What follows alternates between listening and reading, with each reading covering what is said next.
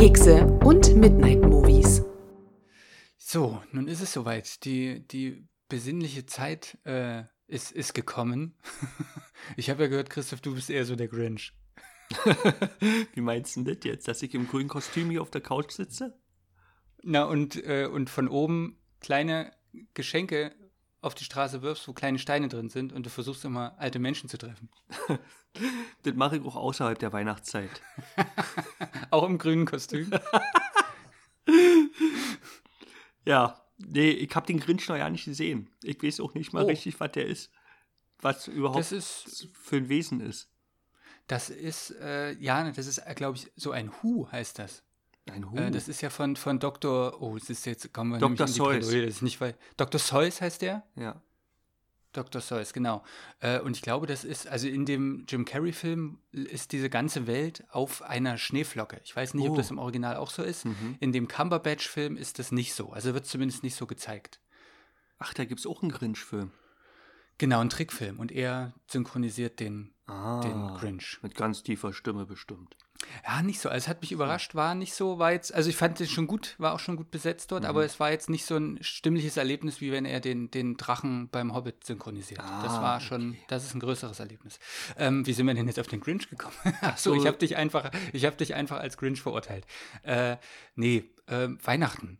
Ja, Tja. Weihnachten ist jetzt. Brauchen wir ja gar nicht so, brauchen wir ja jetzt gar nicht so, weil die meisten hören das jetzt wahrscheinlich sowieso, wenn Weihnachten vorbei ist und äh, Weihnachten allen schon wieder auf den Sack geht. Ja, aber Weihnachtsstimmung ist ja dennoch. Jetzt bei uns gerade. Auf alle Fälle. Ja. Auf alle Fälle. Und deswegen, ähm, um gleich in die Materie einzusteigen, nicht so viel über Weihnachten zu sprechen, sondern mehr über Kaffee und Kekse, Mhm. ähm, mache ich mal den Start mit dem Kaffee dieses Mal. Ich habe tatsächlich, ich halte ihn in die Kamera, siehst nur du, ist exklusiv für dich. Das ist einfach schwarzer Kaffee. Ähm, aber ich habe dazu ähm, sowas hier. Ich halte es auch mal. Kaffeekuss heißt das. Und zwar ist das ein Gewürz, das streut man da drüber. Habe ich jetzt gekauft. Ähm, kriegen auch ein paar von meinen Familienmitgliedern äh, als Geschenk. Das kann man jetzt ruhig sagen, weil die Ja. hören das sowieso nicht bis morgen.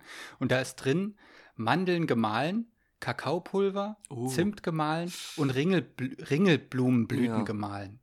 Und dafür, dass da so wenig drin ist, ist der, ist der Mist total teuer. Ja. Aber er ist echt lecker. Davon macht man so zwei Prisen in den Kaffee und dann rührt man das um und dann schmeckt das nochmal so ein bisschen würziger. Ja, auch weihnachtlich, war Durch das Zimt. Ein bisschen, ein bisschen. Ja, Ja. schön, schön. Ich mache mir so manchmal Zimt oben rauf. Ja, hast du schon mal Auf gesagt. den Kaffee. stimmt. Ja. Und was hast du jetzt? Hast du es aber nicht gemacht. Nee, nee aber äh, ich habe zum Dippen, wir hatten ja neulich den Kaffeeversenker, äh, Ja, ja, richtig. der ich nun mal bin. Ich habe Spekulatius, allerdings ohne Mandeln. Halt den mal, halt den mal in die Kamera, bitte. Okay, weil ich habe mich immer gefragt, ähm, äh, was das eigentlich ist. Also erstmal, was Spekulatius ist, das weiß ich, glaube ich. Das ist jetzt nicht so kompliziert, aber das ist immer, manchmal sind das so, sind da so Sachen drauf, so Mhm. Motive. Genau. Und das, weiß ich, ist das was Orientalisches oder was soll das sein? Hier kenne ich es kaum. Es sieht. Ich weiß nicht, was das ist. Es könnte der Grünch Ja, sein. genau. Das große Mysterium der, der Spekulatius-Motive. Also hier auf den einen Keks ist auf jeden Fall eine Windmühle drauf. Genau, das stimmt, da erinnere ich mich. Und bei dem anderen, ich weiß auch nicht, das sieht irgendwie komisch aus. Und da sind ja auch immer so Löcher, ne? Genau, Häuser gibt es. Ach, ganz verschiedene. Und es gibt auch einen Weihnachtsmann. Habe Hm. ich auch. Was gibt's denn für einen Keks bei dir? Aber mit, mit Mandeln magst du nicht? Doch, ähm, hatten sie nicht. Ich bin Oh. äh, heute Morgen in den Supermarkt geflitzt um sieben, äh, damit es ein bisschen leerer ist. Und es waren auch nur zwei andere Kundinnen dort und die hatten nur noch diese eine Sorte Spekulatius. Und äh, Hm, weil krass. von einer unserer Hörerinnen, äh, die hat gesagt, ess doch mal Spekulatius. Und da habe ich gedacht, Weihnachten passt ja. Sehr gut, das ist ja ein Zufall. Und da bin ich um, Ich wüsste nicht mal, ob es. um sieben aufgestanden und gleich einkaufen gegangen. ja. Es gibt ja manche Menschen, die essen das auch mit Schokolade hinten drauf und das finde ich sind aber Verbrecher. Hm. Ich habe, ähm, ich habe Plätzchen und wir haben unter, äh, ich bin ja Fotograf und wir haben so einen FotografInnen, wenn man, wenn man sich gut versteht und bei Insta vielleicht immer mal schreibt und ähm, man mal Skype, dann kriegt man auch vielleicht, wenn man nett ist, auch zu Weihnachten ein Paket. Und wir haben vom großartigen Jonas ein Paket bekommen. Das kann ich jetzt nicht, weil die sind in so einer ganz engen Plastiktüte. Ich mhm. weiß nicht, ob du das kennst. Wenn die Plastiktüte ganz eng ist, mhm. dann kriegt man die nur, und wenn die Hand so groß ist, dann kriegt man die nicht so raus, ohne dass man jetzt hier ganz viel knistert und ja. so. Deswegen esse ich den danach. Und das sind aber ganz komische Dinger. Ich hoffe, dass er die Folge äh, hört und mir dann sagt, was das ist. Sie sind unglaublich lecker. Ich weiß aber wirklich nicht, was es ist. Meine, meine Mom, die macht immer Marzipankartoffeln zu Weihnachten selbst. Uh. Und die sind richtig dolle, richtig dolle gut. Ja. Und die sind von der Konsistenz ein bisschen so, die sind eher so weich, aber die schmecken jetzt nicht nach Marzipan oder so. Mhm. Also ich weiß, ich weiß eigentlich nicht, was es ist. Aber es ist lecker und das ist heute mein Keks-Plätzchen-Beitrag. Oh. Genau. Und damit es in die Idylle passt, ähm, haben wir einen Puh, jetzt geht's schon los, wo man das so thematisieren muss. Äh, wir haben einen netten und gemütlichen, aber auch äh, fiesen und kleinen gemeinen Film uns ausgesucht, ähm, den wir heute besprechen. Und das ist so ein, das ist anders als bei, bei der letzten Folge. Es ist eher ein, ein, ein, ein Diamant, den man erst ausgraben muss, den man erst finden muss. Mhm. Ähm, in all den, in all den ganzen, in all den ganzen Filmen. Ähm, und ich denke ja, dass das Thema äh, Horror oder Seasonal Horror Movies, äh, zu, dem der, zu dem der gehört, also so Weihnachtshorrorfilme, ist ja seltsamerweise irgendwie total beliebt. Ich weiß gar nicht, warum das so ist. Hast du da eine Idee?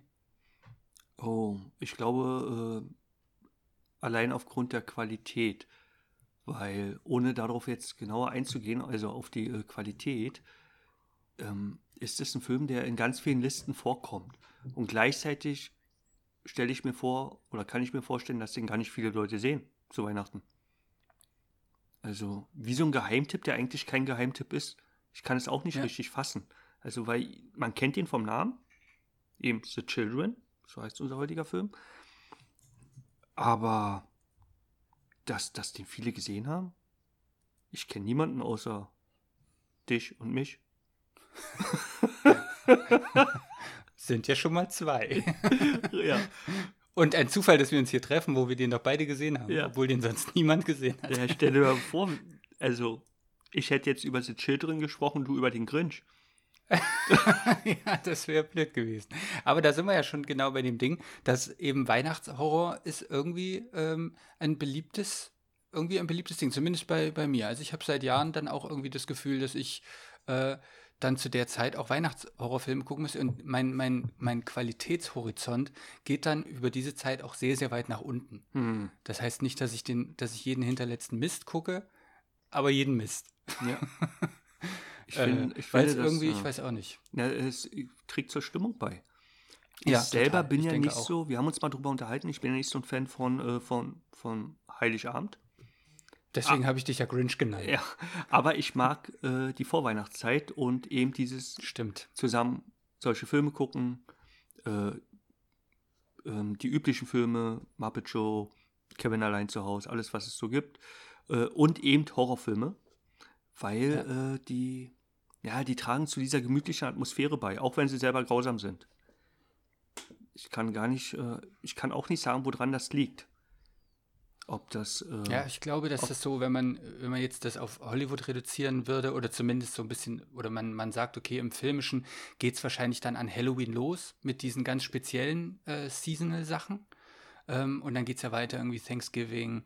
Ähm, und dann geht es ja auch schon Mitte November glaube ich, einfach damit los, dass wenn es nochmal einen größeren Film gibt, wie vor ein paar Jahren dieser Krampus, dass der dann schon ins Kino kommt mhm. ähm, und dann ist das ja auch sozusagen eröffnet und dann kommen, habe ich auch das Gefühl, dass man über einen kurzen Zeitraum mit einem richtig billigen Mist hm. viel Erfolg haben kann, wenn der so nischig ist. Ja. Und weil das, glaube ich, vielen so geht, dass sie zu Weihnachten ähm, diese speziellen Horrorfilme gucken wollen und wenn es nur nebenbei beim Geschenke, beim Geschenke äh, online shoppen hm. ist, dass nebenbei irgendwas läuft. Ich glaube, dann kann man da gut Erfolg mit haben. Also wenn ihr ja. Lust habt, einen Horrorfilm zu drehen und habt kein Geld, ja. dann macht den billig und schlecht und bringt den an Weihnachten raus. also ich glaube, äh, ich glaube, dass auch noch äh, ausschlaggebend ist, dass das, was in diesem Film kommt, ja trotzdem die Weihnachtsstimmung vor. Und ja. äh, unabhängig von der einzelnen Geschichte, es kommt ja, kommen ja Weihnachtsbäume vor, Weihnachtsmänner, die typische, äh, gerade in amerikanischen Filmen, Filmen, die Hausbeleuchtungen und so weiter. Und das nehmen wir ja auf. Und dann wird schon so, man wird schon so getriggert Ah, jetzt heißt es Pfefferkuchen rausholen und Spekulatius Weihnachten genießen. Ja. So. Unser, unser kleiner Film ist von 2008. Und das Besondere an diesem Film ist, ähm, an diesem Weihnachtsfilm ist, er spielt gar nicht an Weihnachten, sondern er spielt quasi, glaube ich zumindest, in der Zeit zwischen Weihnachten und Neujahr, also zwischen diesen paar Tagen. Ja. Ähm, und zwar treffen sich äh, zwei Familien. Ähm, die beiden Frauen dieser Familien sind, äh, sind Schwestern. Die treffen sich äh, bei, in, in dem Haus einer der beiden Familien, um quasi sozusagen Weihnachten nochmal nachzufeiern. So zusammen quasi mit diesen beiden Familien und dann machen sie auch nochmal ein Weihnachtsessen. Ähm, und ich weiß aber gar nicht, ob sie dort auch über Silvester sind. Ähm, spielt im Verlauf des Films auch keine große Rolle. Hm. Genau. Ähm, und dann tritt das Unheil herbei. Aber vielleicht hast du ja erstmal so ein paar Infos Genau, über die, den Film. die würde ich jetzt euch gleich geben. Äh, ich muss eine kleine Ansage machen. Äh, nicht, dass es jemanden wundert. Also Bibi, äh, jetzt hat es gerade ein bisschen geknallt. Bibi, äh, das ist unsere Katze, die hat jetzt gerade Freude daran, auf dem Wäscheständer rumzulaufen und da springt sie dann vielleicht auch mal runter oder macht Krach, dass man sich nicht Und ich weiß wundert. auch, warum das so ist. Warum das so ist in dieser Folge. Äh, weil äh, katzenfreundlich ist der Film nicht. Ach so, nee, das stimmt, das stimmt. Und wahrscheinlich ist Bibi deswegen ein bisschen nervös. Ja, die ist auch ganz aufgeregt schon. Äh, okay, also ein paar Eckdaten zu dem Film. Äh, Regie hat äh, Tom Shankland geführt, den ich vorher nicht kannte. Und wenn man seine äh, Filmografie guckt, dann sieht man, dass es, dass der sich ziemlich auf Serien festgelegt hat. Ich glaube, der hat gar nichts mehr groß mit Filmen gemacht. Und die eine oder andere Serie kennt jeder. Und machen machen wir jetzt ein Beispiel, zum Beispiel Ripper Street hat er einige Folgen gedreht. Wollte ich immer mal sehen, habe ich noch nicht gesehen. Und das ist bei den Schau mit den Schauspielerinnen und Schauspielerinnen verhält es sich genauso. Die sind einem jetzt nicht unbedingt bekannt, aber wenn man in deren Filmografie reinguckt, findet man immer irgendwas, was man kennt. Mhm. Sei es jetzt eine Serie oder doch ein Film. Interessant ist, dass der Autor der Filmgeschichte, Paul Andrew Williams, also er hat nicht das Drehbuch geschrieben, sondern äh, so die Story vorgegeben. Die Story, ja. ja. Mhm. Dass der äh, wahrscheinlich der bekannteste von allen ist. Zumindest für uns. Der hat äh, Regie geführt bei der Serie Broadchurch oder hat äh, Regie geführt bei dem Film The Cottage, der auch zu Mhm. empfehlen Mhm. ist. Und dann bei einem Film, wo, äh, zu dem ich selber nicht sagen kann, aber du hast den gesehen, London to Brighton. Ich glaube, das ist ein harter Film. Äh, ich habe den nur angefangen. Ja, okay. Weil der ist so, der, äh, der muss in die Stimmung passen. Der ist sehr, äh, sagt man das so, pretty gritty. ja, Ähm, ja, der ist, äh, der ist so ein bisschen dolle, ein bisschen Ja. intensiv. Und war mir in dem Moment, wo ich den angefangen hatte, zu intensiv. Vielleicht gucke ich ihn irgendwann nochmal, aber er kommt sehr gut an. Genau, und das, äh, dieser Film ist von Paul Andrew Williams, der also sowohl schreibt als auch Regie führt. Ah ja, alles klar. Ja, das als Eckdaten gibt es eigentlich äh, jetzt nicht mehr. Das ist sehr übersichtlich alles, was es Mhm. auch sehr angenehm macht.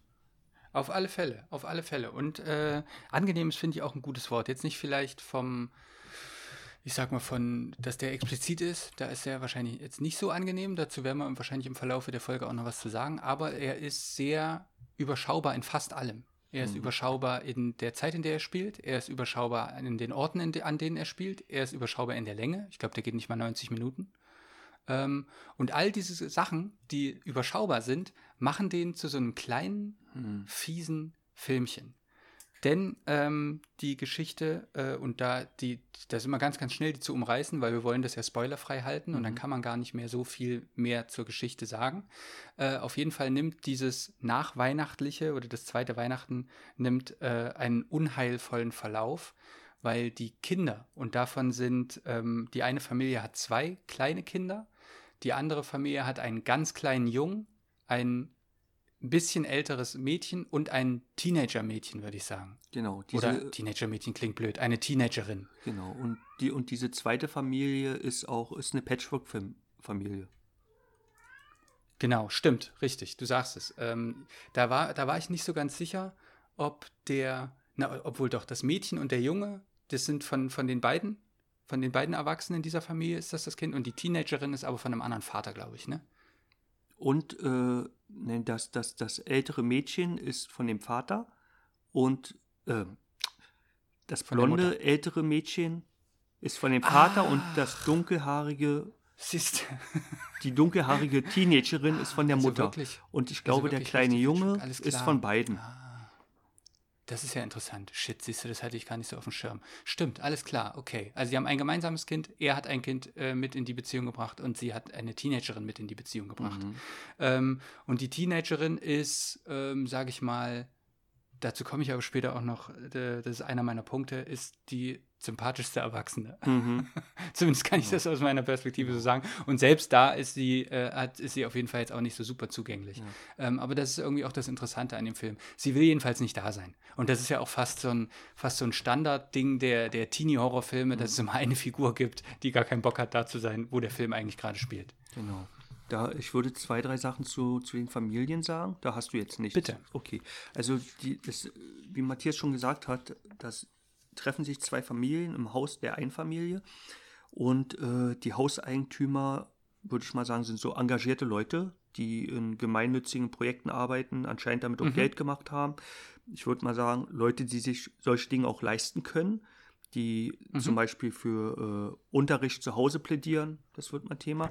Während die andere Familie, da weiß ich nur, dass der Mann irgendwie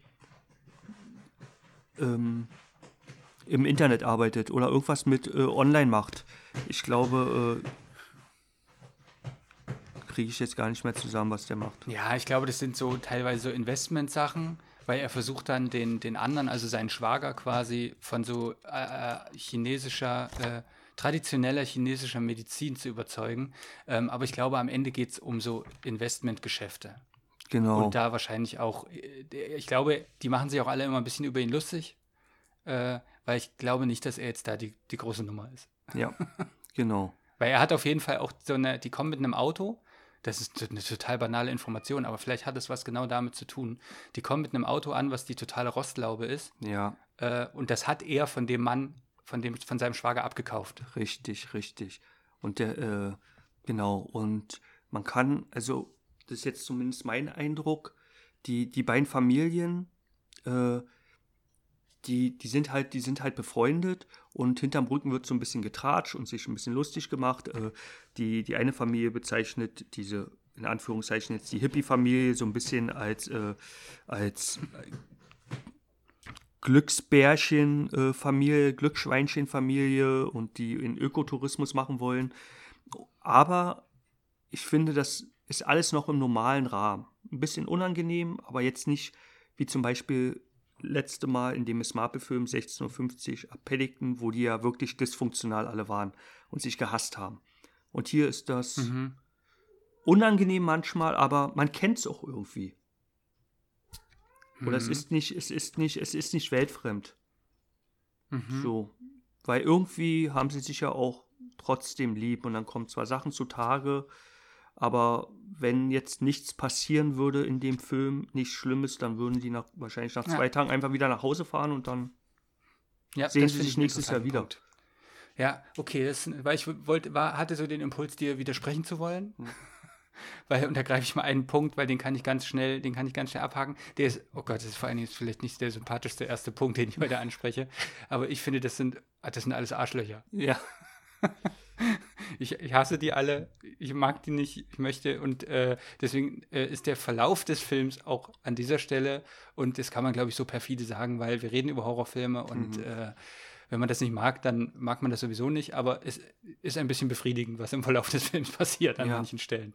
Ähm, und auch wenn das alles ähm, auch wenn das alles Arschlöcher sind, glaube ich, hast du gerade einen Punkt gesagt, dem ich das, dem ich dem, da, was das so ein bisschen wieder entkräftet, was ich gesagt habe, weil wir steigen, und das haben wir ja vorhin gesagt, der Film ist überschaubar, der hat, spielt in einer, der, der deckt einen, einen überschaubaren Zeitraum ab, äh, ist ein Zeitraum voller Extremsituationen. mhm. Und da hast du, sagst du vielleicht was Weises, was mich ein bisschen, was mich ein bisschen wieder runterholt von dem, ähm, dass das alles Arschlöcher sind. Äh, wie du sagtest, ist es wahrscheinlich so, die kennen sich und wenn das nicht passieren würde, was passiert, würde wahrscheinlich alles normal laufen, wie es immer läuft. Ja, und, Und das ist sehr wahr. die, die kommen so zugespitzt halt auch als Arschlöcher rüber oder teilweise. Aber was, was dieses, diese negative Sicht darauf, finde ich, verstärkt, ist, dass die doch im Kleinen Dinge nach außen zeigen, die man vielleicht von anderen Menschen oder von sich selbst irgendwie kennt. Diese Mhm. Manchmal auf Familienfeiern doch unangenehme Kommunikation, weil man sich mit dem Onkel unterhalten muss, mit dem man sonst nie reden Mhm. mö- möchte und so. Und äh, ich finde manche Sachen gut beobachtet. Mhm. So, ähm, ich muss kurz aufstehen äh, und die Katze rauslassen, weil Katzen hassen geschlossene Türen. Und ich habe die Wohnzimmertür zu. Und bin gleich wieder dran. Genau, ich, äh, ich erzähle euch inzwischen, während Christoph die, während Christoph Bibi rausholt, ähm, erzähle ich, erzähle ich euch ein bisschen, ähm, wie es quasi weitergeht in, in diesem Film. Also sie kommen hin und ähm, wie schon gesagt, ihr braucht euch keine Sorgen zu machen, das ist äh, weitestgehend spoilerfrei oder zumindest äh, gibt es nicht mehr Spoiler, als jeder Trailer auch schon verrät. Ähm, die kommen an und es steigt direkt damit äh, ein, dass die ankommen. Und die kommen raus und da sind wir schon bei einem Punkt, den, und Christoph ist jetzt wieder da, genau im richtigen Moment, ähm, den, worüber wir vorhin kurz gesprochen haben. Ähm, die kommen an und der, der äh, kleine Junge, also quasi das gemeinsame Kind in der Patchwork-Familie, das muss sich übergeben.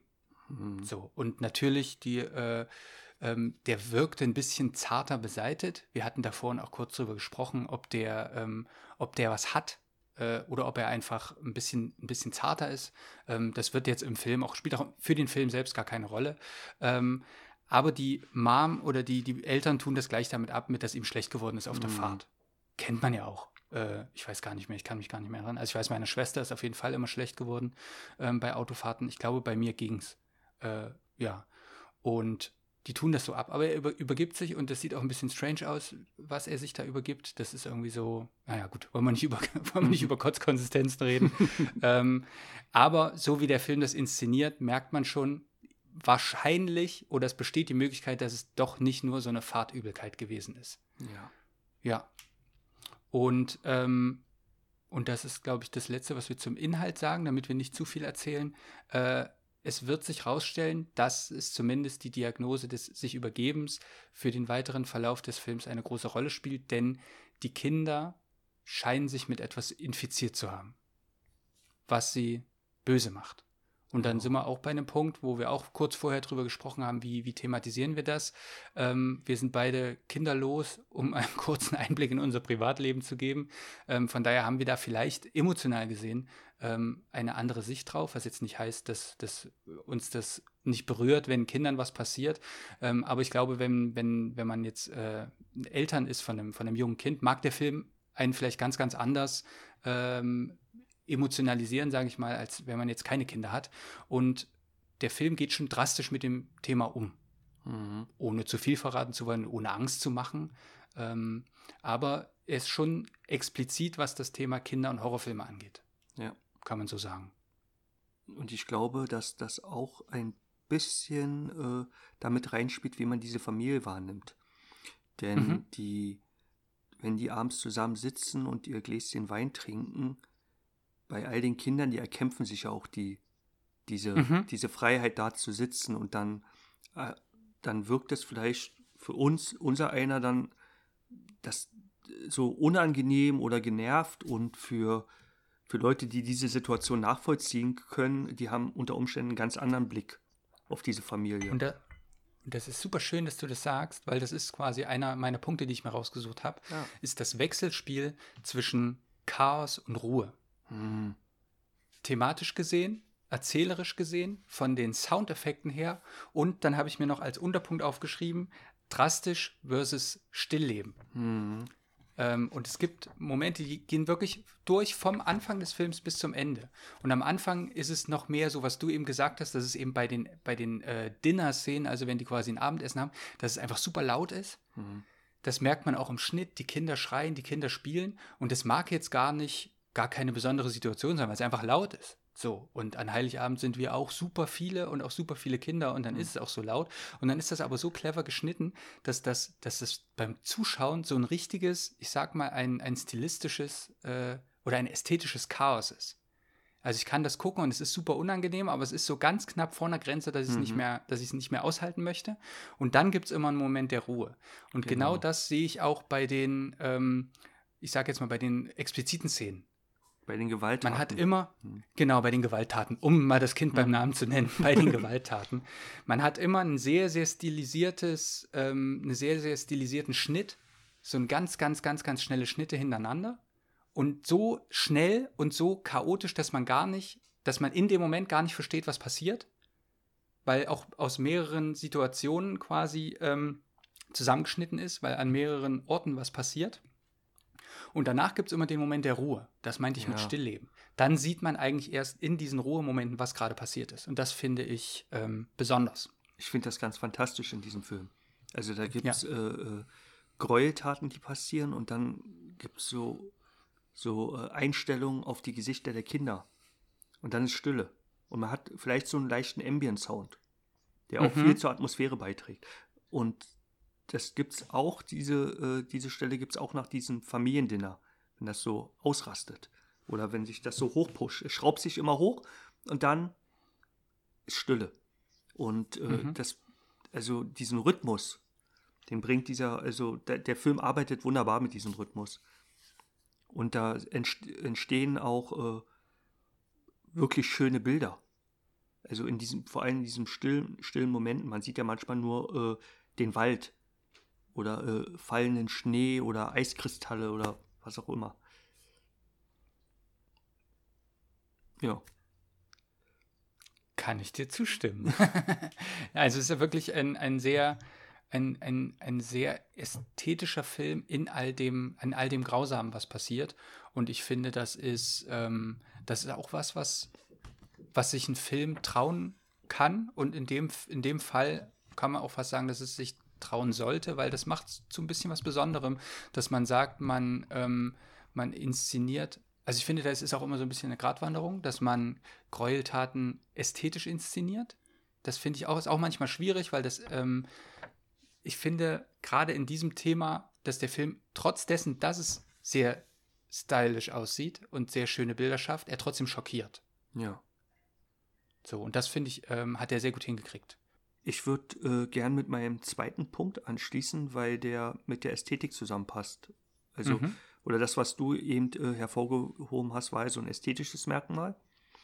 Und bei mir ist es der Blauton oder Blaustich Hm, von diesem mhm. Film. Und ich habe gemerkt, äh, dass ich sowas absolut mag. So, und äh, jetzt fehlt mir ein bisschen da das, das Wissen, ob das eine Filtersache ist oder, oder digital bearbeitet wurde. Mir kommt es im Nachhinein so vor, dass es eine Zeit gab, wo es sehr populär war. Ich habe hier mal zwei Filme aufgeschrieben, die für mich ähnliche Ästhetik haben. Das ist so äh, das The Ring Remake von 2002 und später äh, Last House on the Left Remake 2009. Und da gibt es Mhm. überall diese, diesen Blauton, als ob das so ein 2000er-Ding ist, dass wir in Horrorfilmen das verwendet haben und gleichzeitig entfärbt der Film so ein bisschen. Ich glaube, dass das, ähm, und äh, bei mir ist es wahrscheinlich noch schwieriger, weil ich habe ein bisschen technisches Know-how Mhm. und äh, sage deswegen wahrscheinlich Sachen, die richtig sind, aber ich verwende sie falsch. aber das ist doch, das ist doch gut, irgendwo treffen wir uns dann. Äh, ich würde vermuten, ähm, dass dieser Film, äh, dass das gar nicht im Nachhinein entstanden ist, diese Ästhetik, Mhm. sondern man kann ja quasi schon beim Aufnehmen sich dafür entscheiden, ob ich einen Film, ob ich einen Clip äh, ein bisschen kälter oder ein bisschen Mhm. wärmer aufnehme. Was einfach was mit dem Weißabgleich zu tun hat. Ja. Und ich glaube, dass es hier bewusst gewählt ist, um, und ich glaube, das ist einfach ganz, ganz profan, um zu sagen, ich möchte ein bisschen mehr die Kälte Mhm. äh, zeigen, was natürlich bei, und der Film, das haben wir noch gar nicht gesagt, der spielt durchweg im Schnee, Mhm. außer natürlich bei den Innenaufnahmen, wenn sie im Haus sind, aber alles, was außen passiert, ist in der Schneelandschaft. Mhm. Ähm, also in so einem Schnee, Schneevorortslandschaft, würde ich sagen. Ähm, und dass man sich da einfach dafür entschieden hat, zu sagen, okay, wir, wir schrauben hier den Weißabgleich ein bisschen Mhm. in Richtung kalt, ähm, um diesem Ganzen noch so ein bisschen mehr, auch in der Ästhetik, äh, Ja. ein bisschen mehr Farbe zu geben. Und ich glaube, das Blasse, würde ich auch sagen, passt einfach zu so einem, wir haben einen Film, wo es um, um einen Virus geht oder um ähm, Bakterien. Ähm, und irgendwie, finde ich, Mhm. passt da auch so ein bisschen, dass es so blass ist, ein bisschen Ja. blasser. Also ich Ähm, glaube, aber du sagst, ja. ich glaube, die Entscheidung zu blau, die gab es vorher schon, vor dem Drehen. Ja, Weil ich habe auch. irgendwann angefangen, die Gegenstände, die blau sind, im Bild zu sind, zu zählen. Ich habe irgendwann aufgehört. Also es, es, die Bettwäsche ist blau. Äh, es gibt an der Tapete sind blaue Schiffe und alles ist ins Bild gesetzt. Die haben blaue Jacken. Ähm, dann gibt es da ein, ein so ein Bollerwagen, wo und mit dem passiert was ganz Schlimmes. Und der hat eine blaue Tüte und die sticht Ja, sofort stimmt. ins Bild. Ähm, So eine, wie so eine Ikea-Tüte sieht die aus, auch von, Ja, von, genau. der, von der. Da komme ich noch drauf, da komme ich noch drauf. Äh, und Okay. äh, im, im, im, im Gewächshaus, da gibt es überall den Blaustich.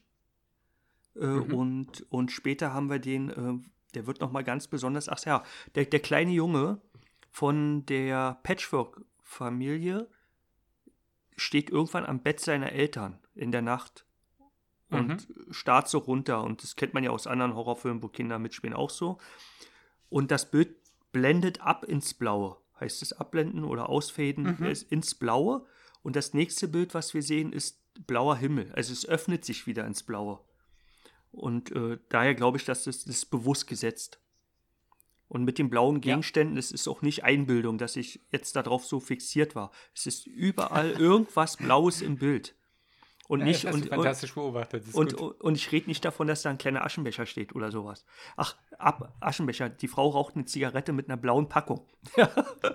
und, äh, Scheiße, jetzt hast du das gesagt, jetzt muss ich den unbedingt nochmal sehen und Ja. will alle blauen Gegenstände zählen. Das ist, das, das ist so durchkomponiert. Und da sind wir wieder bei, also dieser Film hat, für, hat eine wunderbare Ästhetik.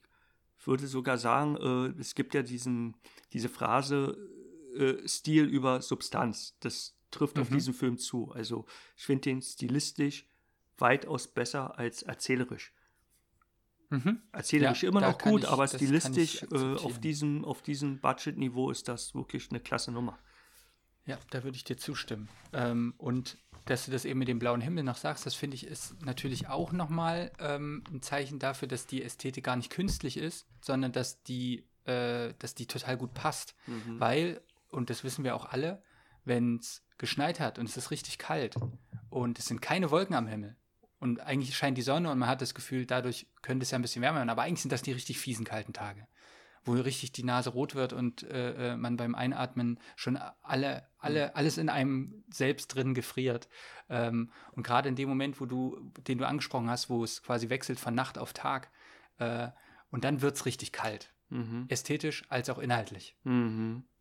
Das stimmt. Das ist so ein, das ist so ein, äh, da ist so ein Break irgendwie. Auch mit dieser, mit dieser äh, Szene, wenn der Junge dort guckt und dann sieht man diesen blauen Himmel. Weil das ist jetzt nicht einer meiner Punkte, aber das Besondere an diesem Film ist ja, das Grauen beginnt am Tag. Das ist tatsächlich einer meiner Punkte. Oh, oh, dann perfekte Überleitung. Ja, wirklich perfekt. Ihr denkt jetzt vielleicht, äh, die Trottel, vorhin habt ihr gesagt, die haben sie vorher abgesprochen und so, da haben sie schön ihre ganzen Überleitungen geübt. Wir können euch aber versprechen und ihr merkt an unserer Unprofessionalität, das kann nicht abgesprochen sein. So gut sind wir nicht, dass wir Unprofessionalität so geil inszenieren können.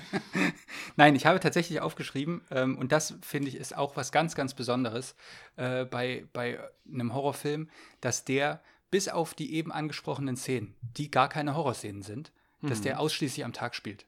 Und ausschließlich an dem einen Tag dann. Also natürlich, die kommen an und es ist Nacht und die verbringen dort auch erstmal eine Nacht. Aber alles, was ab dann, alles ab dem Moment, wo man sagt, jetzt eskaliert, spielt am Tag und spielt auch nur an diesem einen Tag. Was wieder total gut passt zu diesem, ähm, zu diesem weniger ist mehr, zu diesem Überschaubaren. Ähm, und ich finde, äh, also ich ist jetzt nicht so, dass ich nachts Albträume kriege von dem Film, dass der mich so dolle gruselt, aber ich finde ihn, er, er löst ein großes Unbehagen in mir aus. Ähm, natürlich auch wegen dieser, wegen dieser Sache mit den Kindern, dass das einfach äh, sehr explizit ist. Ähm, und ich finde den aber auch gruselig, weil das unangenehm ist alles. Alles unangenehm und alles, dieses ganze Chaos und sowas.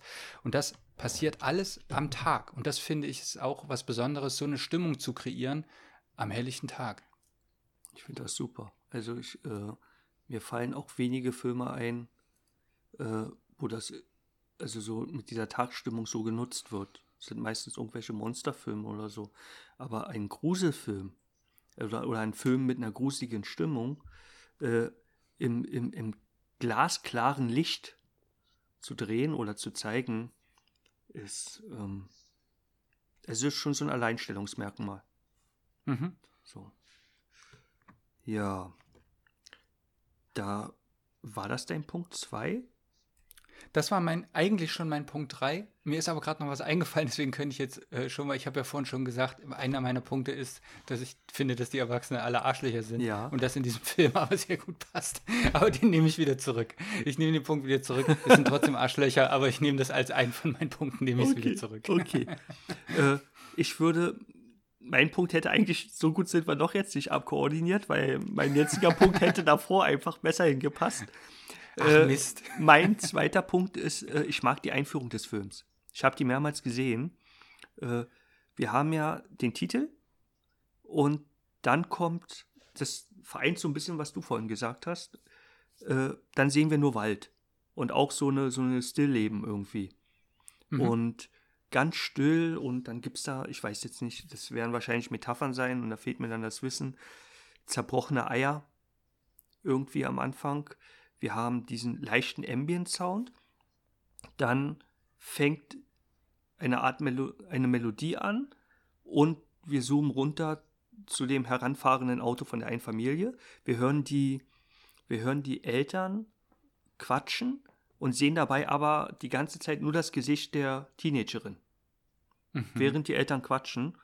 Dann kommen wir an, es ist dunkel, wie gesagt, und eigentlich die perfekte Gruselstimmung, aber es wird das Gegenteil erzeugt. Es ist nämlich wahrscheinlich der losgelösteste Moment im ganzen Film. Die kommen raus und begegnen sich und fallen sich alle um den Hals und äh, freuen sich und begrüßen sich. Ach, du bist ja groß geworden und so weiter.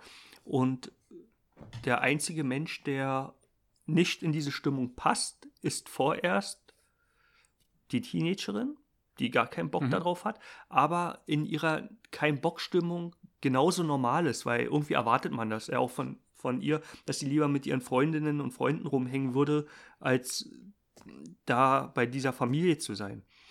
Genau, sie war auch eigentlich verabredet zu irgendeiner Party. Genau. Also sie hat schon so einen Fluchtmoment, versucht auch die ganze Zeit eine Freundin irgendwie zu erreichen, dass sie sie abholt und sind dann eigentlich auch verabredet, Ja. ähm, dass sie abgeholt wird.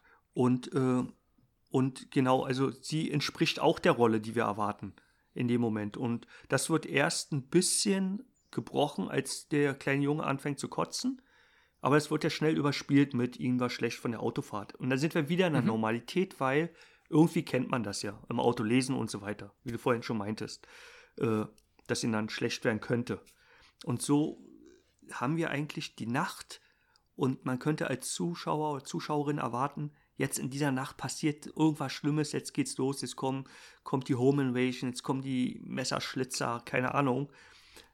Aber es bleibt eine ausgelassene Stimmung, wo erst nur ein wenig so die Diskrepanzen aufblitzen. Aber sie treten Mhm. noch nicht zutage. Es ist halt manchmal ein bisschen unangenehm, aber irgendwie läuft's. Weil Ja. die Leute, die Familien, die, die, äh, die dissen sich ja noch nicht offensichtlich an, sondern erst, wenn sie in ihren Schlafzimmern sind. Ja. So. Und Und du hast gerade was ganz, ganz, ganz, ganz Kluges gesagt. Da grätsche ich mal kurz rein. Mhm. Und zwar, äh, als du das gesagt hast, dass sich der Junge übergeben hat und ähm, danach wird es wieder so normalisiert, wieder so Mhm. ins, so abgetan. Äh, und ich glaube, dass dieser Moment, der steht Pate für alles, was ich gesagt habe, dass das alles Arschlöcher sind, Mhm. um da nochmal drauf zu gehen. ja, Ähm, weil ich glaube, was die im Verlaufe des Films und der drastischen Sachen so zu als Arschlöcher wirken lässt, Mhm. ist, dass sie auch in den Extremsituationen, und ich könnte mir vorstellen, dass das sogar in einem gewissen Maße einfach total realistisch ist, mhm. ähm, versuchen, die Sachen abzutun. ja. Ja, die, äh, Und das, das macht sie, glaube ich, zu Arschlöchern an vielen Stellen, weil man, weil man, weil, weil, weil es keine Akzeptanz dieser Extremsituation Ja. gibt. Es Oh. gibt nie, und das ist kein Spoiler, es gibt nie den Moment, wo man sagt, Leute, die Kinder sind böse. Ja. Und äh, ich glaube, damit passt in dieses Weihnachtsgeschehen, weil es dieser krampfhafte Versuch ist, an der Normalität festzuhalten. So wie Was? Weihnachten ist doch nicht krampfhaft. Familien, die sich auf den Tod nicht leiden können, aber unter Weihnachtsbaum reichen wir uns die Hände und dann Oh geht. Gott, meine Familie hört diesen Podcast. Liebe Familie, ich, ich liebe euch wirklich über alles. Und ich möchte nicht, dass ihr denkt, dass, dass ich das nur so tue. Ja. Äh, Aber ich glaube, dass genau damit wird gespielt. Weil die, äh, weil in dieser Anfangssequenz oder in dieser, in dieser Anfangsszene, äh, in diesem Ankommen, deswegen finde ich das so interessant, äh, spürt man den Willen, den die Leute haben. Die wollen ein tolles Wochenende verbringen. Die, selbst bei der Teenagerin, die will sich eigentlich treffen mit ihrer Freundin irgendwie. Der, Naja, die will auf eine Party gehen. Genau. Nicht der Ist-Zustand äh, ist wichtig in der Szene, sondern das, was die Leute wollen und was sie beabsichtigen. Und das ist alles im guten Willen. Und im Laufe des Films merkt man, wie, dass das nicht erfüllbar ist und auch nicht erfüllbar sein wird. Genau. Das war äh, mein zweiter Punkt. Ja, ich habe noch einen Punkt, der jetzt auch nicht so richtig chronologisch passt, aber äh, wir haben den schon, wir haben auch eigentlich die, die Essenz dieses Punkts schon, schon ganz geil gesprochen. Ähm, es werden, und das passt vielleicht so ein bisschen zu deinem Einstieg, ähm, es wird eben ganz viel über stille Bilder erzählt und so wird so ein bisschen wie in einem, womit könnte ich denn das mal vergleichen? Äh, ich will nicht sagen wie bei Final Destination, aber es werden spielen Objekte in diesem Film eine Rolle, Oh, ja. die schon am Anfang des Films gezeigt werden. Mhm. Das, was du vorhin gesagt hast, auf diesem Bollerwagen, da liegt was drauf, womit was Schlimmes passiert. Das wird gleich, sobald die ankommen mit dem Auto, sieht man dieses Objekt. Ja. So, du hast vorhin vom Gewächshaus gesprochen, da passiert, da gibt es eine ganz, ganz, ganz, ganz schlimme Szene. Mhm. Und man sieht dieses Gewächshaus immer mal einfach nur eingeblendet. Also man kriegt immer mal so Fetzen von Mhm. Dingen, die noch passieren, schon am, in, im ersten Drittel des Films Mhm. immer mal, dass man sich, dass wenn man dann ist in dem Gewächshaus, dann ist, fragt man sich nicht, hä, was sind, wo sind die jetzt? Mhm. Sondern man hat dieses Gewächshaus immer mal gesehen, obwohl da noch gar nichts gespielt hat. Genau, weil Äh, und das, das, finde ich clever. das, das Grauen dringt in den Alltag und nicht äh, äh, die, die alltäglichen Menschen gehen irgendwo in eine grauenhafte Welt, sondern wir kennen diese Dinge alle schon. Ja, das ist wirklich so. Ähm, ja. Mein dritter Punkt? Mhm. Mein dritter Punkt ist einfach der Schnee. nee, Sehr also, gut, Leute, das war's. und tschüss. Wenn wir hier schon selber keinen Schnee haben, dann guckt Richtig. euch diesen Film an. Da gibt's Schnee und ich war total fasziniert von diesem Schnee. Wirklich richtig doll. Äh, ich mag auch Filme, die im Schnee spielen, egal ob es Thriller oder Horrorfilme sind, aber hier hatte ich das Gefühl, dass der Schnee, ich weiß nicht, ob man es so ausdrücken kann, aber ich hatte das Gefühl, dieser Schnee ist inszeniert. So Mhm. weil der so gut eingesetzt wird. Und auf der, auf der Blu-ray gibt es hinten natürlich ein Making-of, wo ich mal reingeguckt habe und der Schnee ist künstlich. Das ist alles künstlich und äh, ich musste dann gleich äh, nachrecherchieren äh, wegen der Firma und die wird mehrmals erwähnt. Die heißt äh, Snow Business. Was auch, was auch ein, ein schwieriger Name ist, könnte Ja. man sagen. Ja, Snow Business. Der ist no business like snow Low business. Business. Ja. Und äh, es ist jetzt keine kleine Klitsche, die irgendwo in Großbritannien sitzt und sich freut, ach komm, wir können jetzt Children machen und, und das wird unser Aushängeschild. die machen den Schnee von Blade Runner 2049 bis Skyfall. Das Wahnsinn. sind richtige Profis. Ich habe mir Bilder angeguckt äh, von Schneelandschaften, wo mir nicht mal bewusst, nicht mal annähernd bewusst war, dass das künstlich ist. Und Da muss ich gestehen, wäre mir jetzt bei dem auch nicht. Also eben, du hast angefangen mit, dein, mit deinem Schneeplädoyer Mhm. äh, und ich dachte, und hab, ich habe mich ertappt dabei, dass ich mich gefragt habe, äh, ach so, ist, wie haben sie das denn überhaupt gedreht? ja, Weil England ist ja jetzt auch nicht, äh, ist doch England, ne? ja, ja, England ist ja jetzt auch nicht das Land der Schneegarantie. ja. Dass man jetzt sagen kann, okay, wenn man jetzt in, in Nordnorwegen irgendwas Ja. dreht, da ist halt einfach Schnee. Ja, krass. Die, das ist eine, ähm, die haben so eine, die haben ähm, Plan ausgelegt und äh, auf dem ganzen Grundstück und darauf den Schnee dann gestreut und es ist alles ökologisch irgendwie, wie sie zumindest da erklären und besteht aus zwei Komponenten mit Wasser und so und deswegen hat der Schnee auch so eine, so eine grobe Struktur. So, und das sieht man äh, bei manchen, da gibt es so eine ganz fantastische äh, Nahaufnahme. Irgendwann fällt eine der Hauptprotagonistinnen vom Klettergerüst. So. Passiert aber nichts weiter. ja, und äh, dann hat die Frau Nasenbluten. Und, ja, ja, ja, Ja, ja. Nasenbluten, natürlich, auf ja. jeden Fall. Und da gibt es eine Nahaufnahme, wo man nur die Augen, die Lippe und die Nase sieht und dann fließt das Blut da raus. Ja. Und das sieht so gut aus, aber irgendwie auch grob, der Schnee. Und, Mhm. äh, und es sieht nicht so, es sieht nicht aus, als würde sich das Blut in den Schnee ergießen, sondern als würde der Schnee das Blut aufsaugen. Das fand ich Ah. total toll. Und äh, Jetzt sagst du was, jetzt sagst du was. Da könnte man jetzt natürlich noch richtig fett reininterpretieren Mhm. und könnte sagen, okay, weil man hat auch einmal eine Aufnahme ähm, und ich habe in unserem Instagram-Post äh, den Hashtag benutzt, kein Problem, schmier's doch aufs Kissen. Äh, Mhm.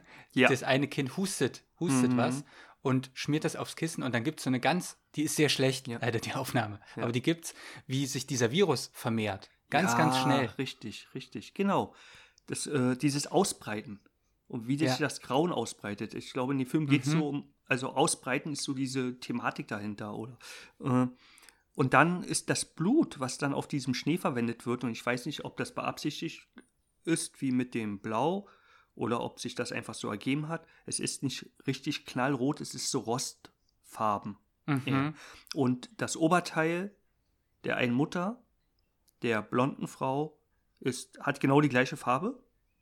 Und das hat vielleicht auch überhaupt nichts zu bedeuten. Ja. Äh, auch dieses, unter ihrer Jacke trägt sie immer so ein rostfarbenes Oberteil. Und dann gibt es eine zweite, zweite Szene, äh, wo der Schnee wunderbar auffällt und auch mit Blut, die muss ich auch beschreiben. Äh, die Mutter geht einmal raus, um nach den Kindern zu gucken. Und dann haben wir eine fantastische Aufnahme aus der Vogelperspektive. Die Kamera fährt so hoch. Und wir sehen die Mutter über den Schnee laufen und sie folgt einer Blutspur. Und während sie dieser Blutspur folgt, wirkt es, als würde sie, es ist, ist wie ein markierter Weg, als würde man, es kommt was ganz weit hergeholtes, ja, aber als würde man durch Ikea gehen und sich die, sich die Zimmer angucken. Äh, die, da sind doch solche Modellzimmer. Und da folgt Ja, man ja. auch einen Weg. So, und ich sehe diese Aufnahme und denke, das ist wie bei Ikea, wie sie da langläuft. Und jetzt kommt's. Dann geht sie raus und das Erste, auf was sie kommt, sind die Kindermöbel, die dort arrangiert stehen. Und jetzt kommt, es wird noch abstruser. Die blaue Tüte am Anfang des Films ist von Ikea. Ich habe pausiert und Ja. habe rangezoomt. Die blaue. Tüte ist von Ikea.